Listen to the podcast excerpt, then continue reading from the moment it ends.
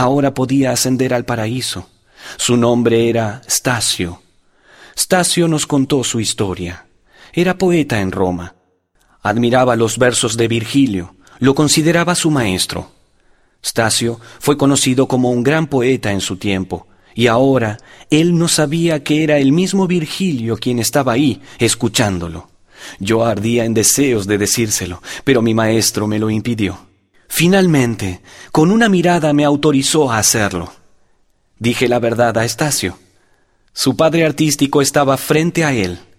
Stasio cayó de rodillas, abrazó los pies de Virgilio y rompió a llorar.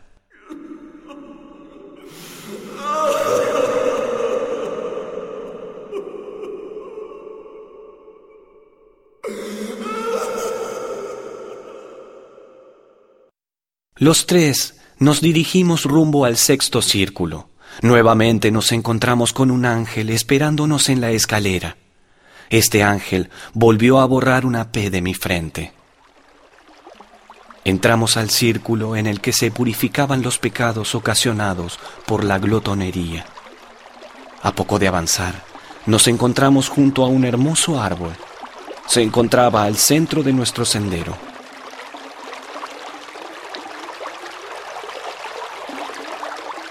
Sus ramas más altas cargaban con grandes frutos, pero las que se acercaban al suelo eran estériles. De una roca caía una corriente de agua cristalina que regaba el árbol.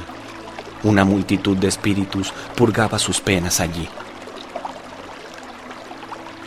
No podían saciar su hambre ni su sed, porque de este modo purificaban su pecado. La desesperación pintaba sus rostros, mas no se quejaban lo soportaban con esperanza.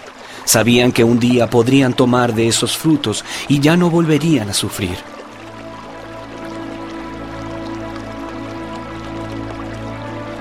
Seguimos adelante, pero al poco rato vimos a un ángel enorme, como nunca había visto, que señaló un camino. Dijo que ese era el camino de la paz. Se acercó a mí. Recuerdo muy bien el temor que sentía en ese momento mas el ángel bondadoso borró de mi frente la penúltima P. Solo quedaba una.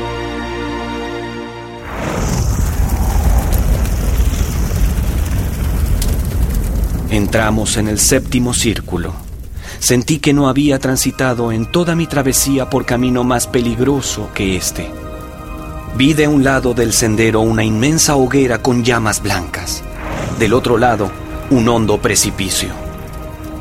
Por esa hoguera debían pasar las almas que ya estuvieran listas para entrar al paraíso. Las llamas de mi costado ardían de una manera extraña.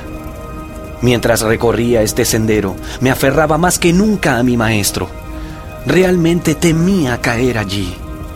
Por estas llamas de tono blanco debían cruzar los espíritus para llegar al paraíso.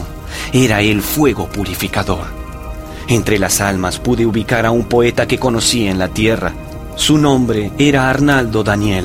Su imagen me estremeció, llegando hasta el fondo de mi corazón. Avanzaba llorando y cantando. Representaba el dolor de la locura pasada, además del placer en el porvenir.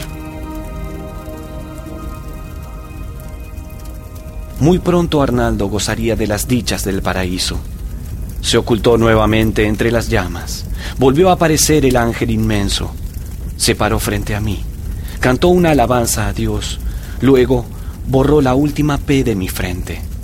El ángel entonces señaló las llamas. Lo comprendí.